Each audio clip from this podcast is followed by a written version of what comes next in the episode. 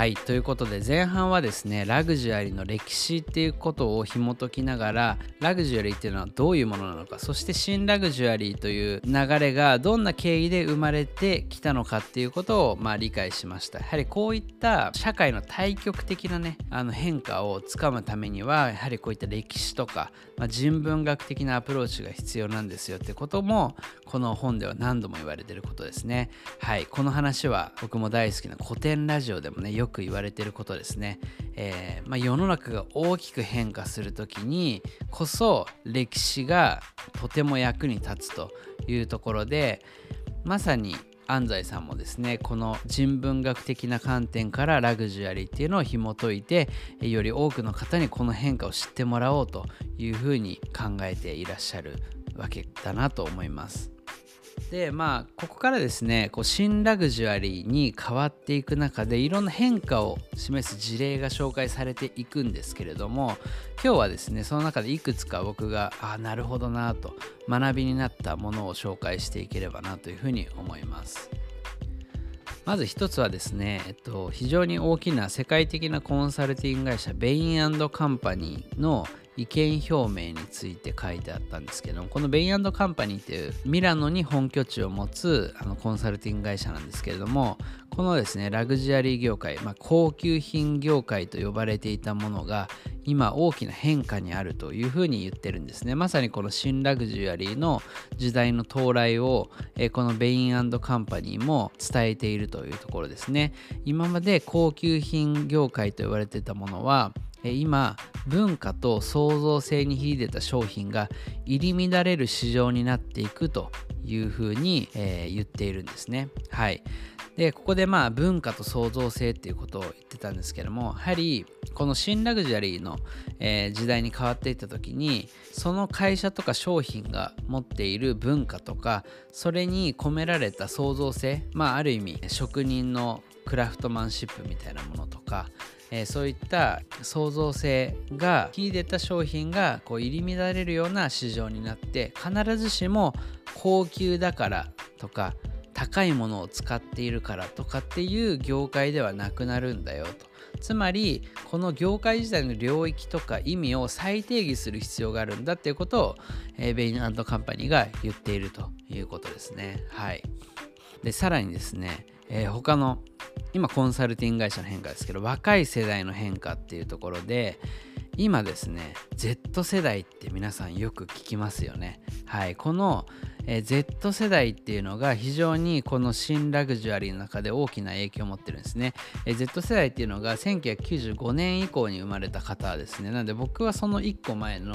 ミレニアル世代ってうやつらしいんですけれども、よりその次のね、えー、Z 世代っていうのは、よりこう消費の考え方とかが変わってきていると。で、その中の一つの特徴としてラグジュアリーブランドを好むその若い世代のうちの80%が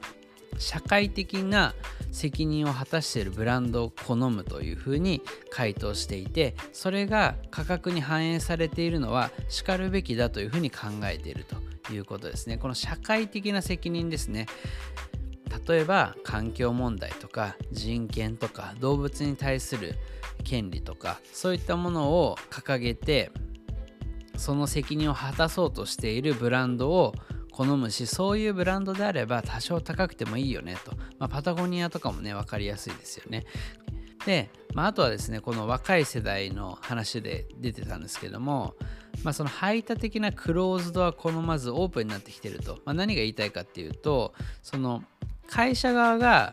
私たちの商品はラグジュアリーなんですっていうふうに定義してるんじゃなくて消費者も自分の価値でそれがラグジュアリーであるっていうことを判断してそれを自己表現に用いているっていうことを言ってたんですね。はい、ここで出てきましたね。自己表現ですね。はい。まさにこの今の若い世代っていうのはラグジュアリーだから買う。高級車だから自分がそれを身につけるとなんか位の高い人になった気持ちとかね。昔はそういうのはあったかもしれないんですけども今ってなんか高級車乗りたいとかそんなないんですけれども逆にこのブランドの商品を着ているっていうのはつまり自分は社会に対してこういう責任を果たしている企業を好きなんだっていうある意味自己表現をしてるんですよね。はいまあ、そういった意味で、えっとまあ、特にファッションとかっていうのは自己表現の一つだと僕はすごく思うんですけれども、まあ、そういったところで今の若い世代はですねこういった、えー、ラグジュアリーブランドっていうものを自己表現に使うつまり、えー、企業側がラグジュアリーを定義するだけじゃなくて消費者側もラグジュアリーを自分で判断して定義していくっていうこう双方向的なオープンな関係性になってきていると。これもですね非常にあの学びになりましたね。はい。いや最近の若者すごいですよ。はい。僕もやっぱり95年以降に生まれた若い世代とかと結構一緒に働くんですけどもやっぱりブランドもの買いますよね。でなんでそんな若いのにブランド物買うんだろうって思うと全然見栄を張りたいとかじゃなくてやっぱりそのそもそもこのブランドのことを共感してるから買ってるとかも確かに言うしあとやっぱりもう一つはあのリセール市場ですよね。まあ分かりやすく言うとメルカリとかメルカリで売る前提なんですよね。若い子たちって。なのであの高いものを買った方が高く売れるっていうのは分かってるから実際お金的にもそんなに損しないっていうのは分かっててバンバンなんかえ僕ちょっと躊躇するなみたいなブランドの商品とかガンガン買ってくるんですよね。キャンプ用品買うって言ってもねなるべく1個安いの買いたくなっちゃう気持ちはあるんですけども、ね、今の若い世代は結構いきなりスノーピーク行ったりするんですよね。これもちょっとキャンプやる人じゃないと分かんないと思うんですけども、まあ、もっとラグジュアリーなね、えー、ブランドが好きな子っていうのも結構いたりとかなんかそういうのもすごく時代の変化なのかなってこれを読んで改めて思いましたね。はい今まあね一つコンサルティング会社の表明と若い世代の変化って話したんですがもう一つはですね職人の重要性が増しているっていうところですね。はい、今あの大手のラグジュアリーブランドでも今までってサプライチェーンえー、サプライチェーンって何かっていうと自分たちの商品はどういう下請けの工場に作ってもらっているのかみたいなあるいはさらにその先の素材はどこが作っているのかみたいなことをあんまり言いたがらなかったんですよね。ただ今やはり社会的な責任先ほどのあの社会的な責任とか環境問題とかっていうところもあってサプライチェーン、まあ、自分たちがどういうところから物を調達したりどういった工場に作ってもらってるのかっていうのをラグジュアリーブランドもも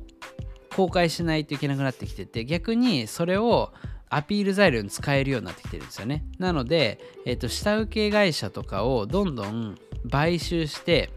自分たちがこういう職人たちがあの手間暇かけて作ってるんです。でそこに対してもちろんあの人権問題とかもなくですね皆さん生き生きと働いてるんですよみたいなことをこうストーリーを伝えていくみたいなことをどんどんするようになってきていてやはりこの職人の重要性みたいなのがどんどん上がってるんですよね。で、まあ、さらに言うとなんかアーツクラフト運動っていうなんか動きがまあ昔あったらしいんですけどこれがさらに今活発になってきてると、まあ、つまり職人の手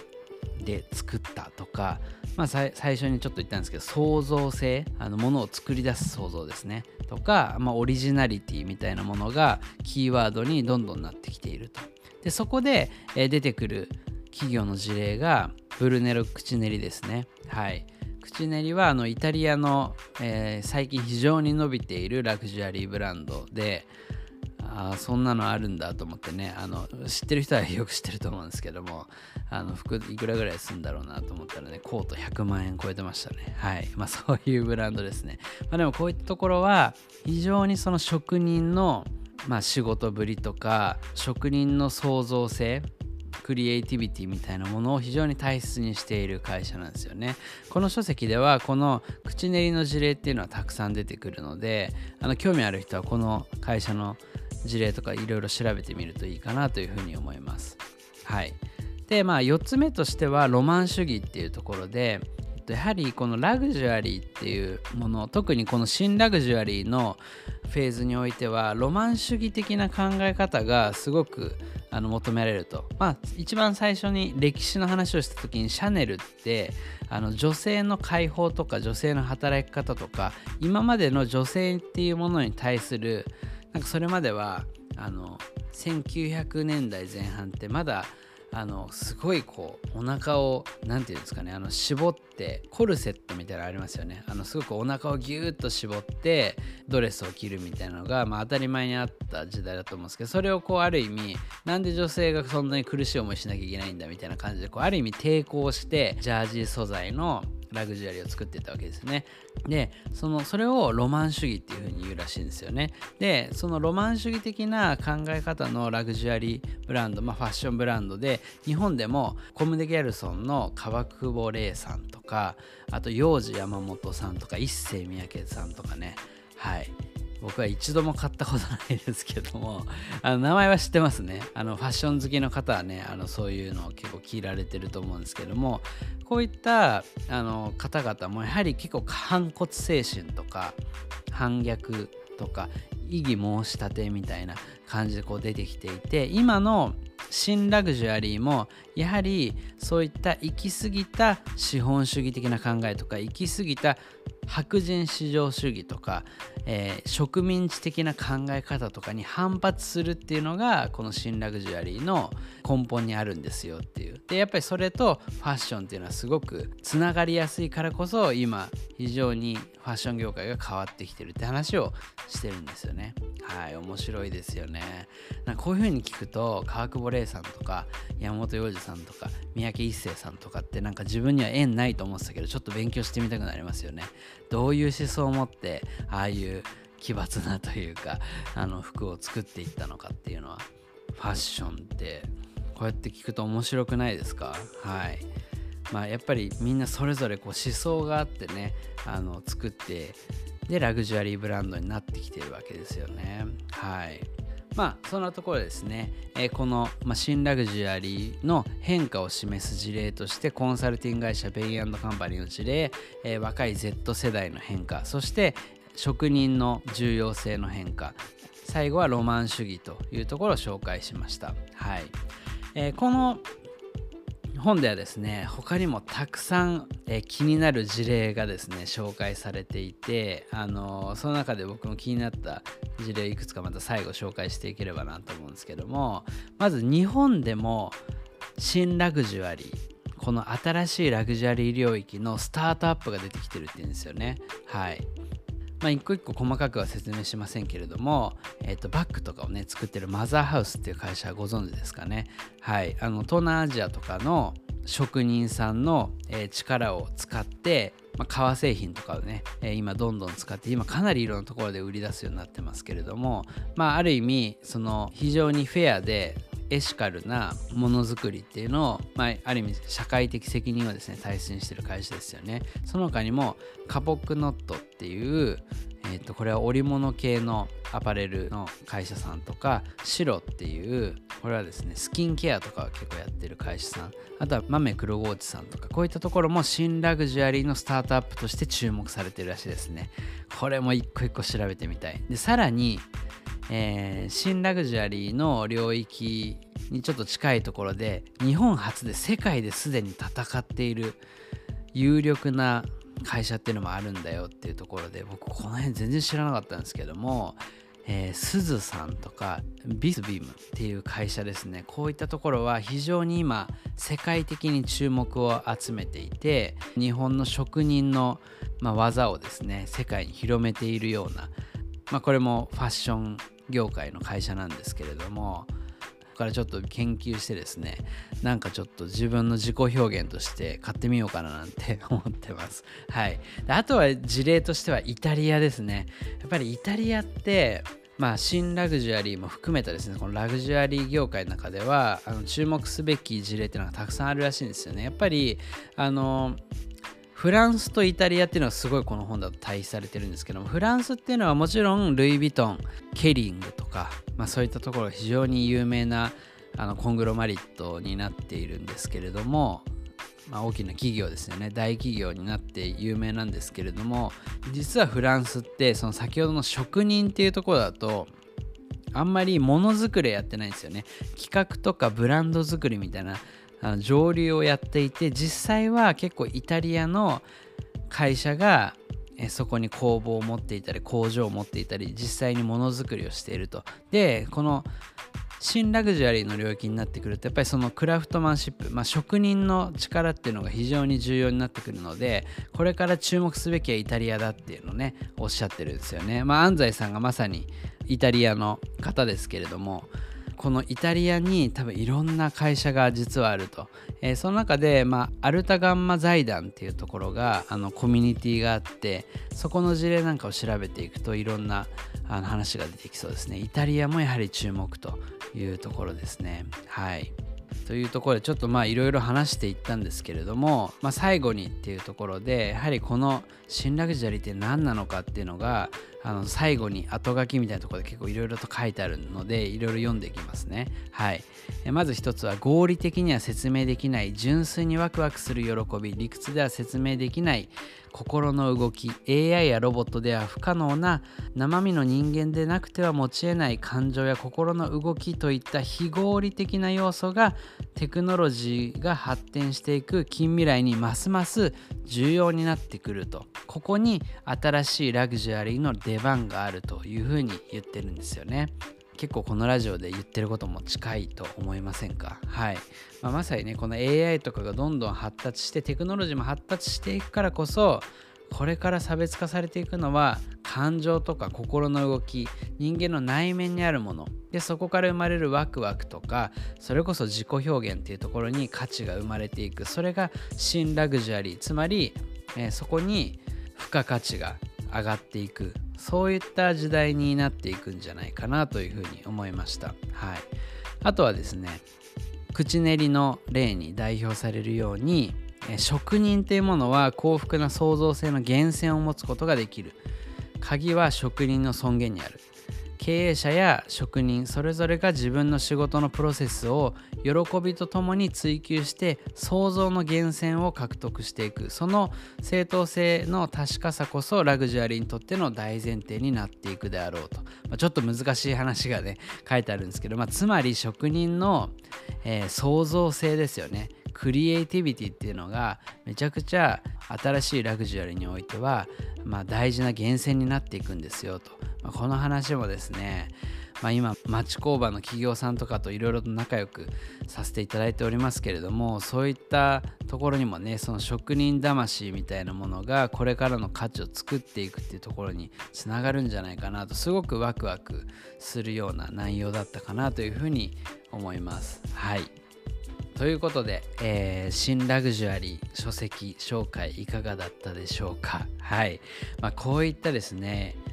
意外と知らない世の中の変化ってあるんだなっていうところとやっぱりこのねあの AI がこれ発展していくとやっぱり何が大事になっていくのかなってね、もうどんな業界も廃れちゃうんじゃないかなとかねいろいろ心配になることもあると思うんですけれどもこうやってこれからより注目されていく業界っていうのもあると。まあ、今回はあの割とアパレルとかファッションの話が中心だったんですけれどもラグジュアリーの分野で言うと自動車とかあとは旅行旅みたいなものもラグジュアリーだと思いますしあとはワインとかグルメそして家具雑貨でアート絵画とかねそういった領域もラグジュアリーの分野になっていくのでやはりそういった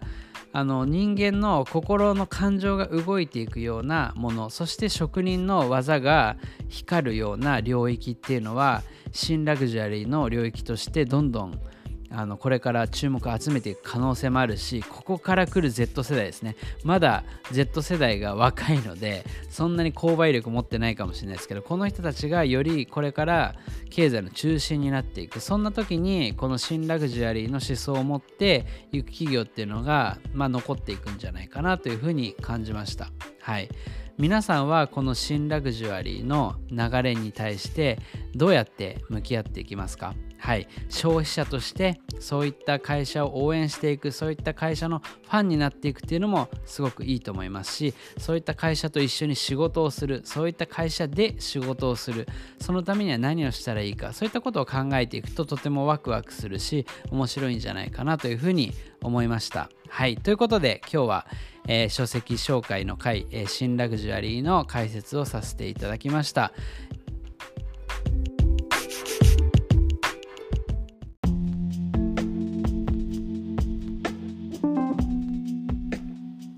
今回もお聴きいただきありがとうございました。ちなみにこの番組は読むポッドキャスト働き方ラジオとしてノートでのテキスト発信も行っております。プロライターが収録時の温度や臨場感が伝わる文章に再編成して届けていますのでポッドキャストと合わせてぜひフォローをお願いします。番組への感想はハッシュタグ働き方ラジオで投稿いただけると嬉しいです。それではまた来週お会いしましょう。さようなら。